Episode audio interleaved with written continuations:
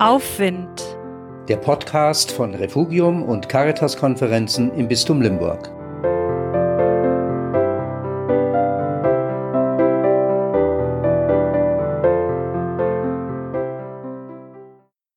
Die morgendliche Chance, ich kann mich entscheiden, wie ich den Tag anschauen will.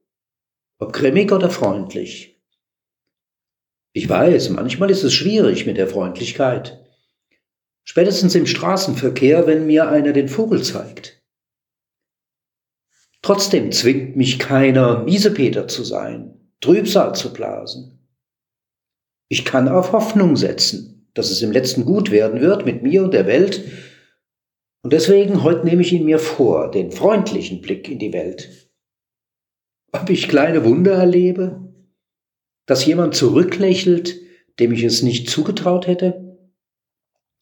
Es heißt ja, wer sich fröhlich und freundlich umsieht, der findet auch freundliche Gefährten.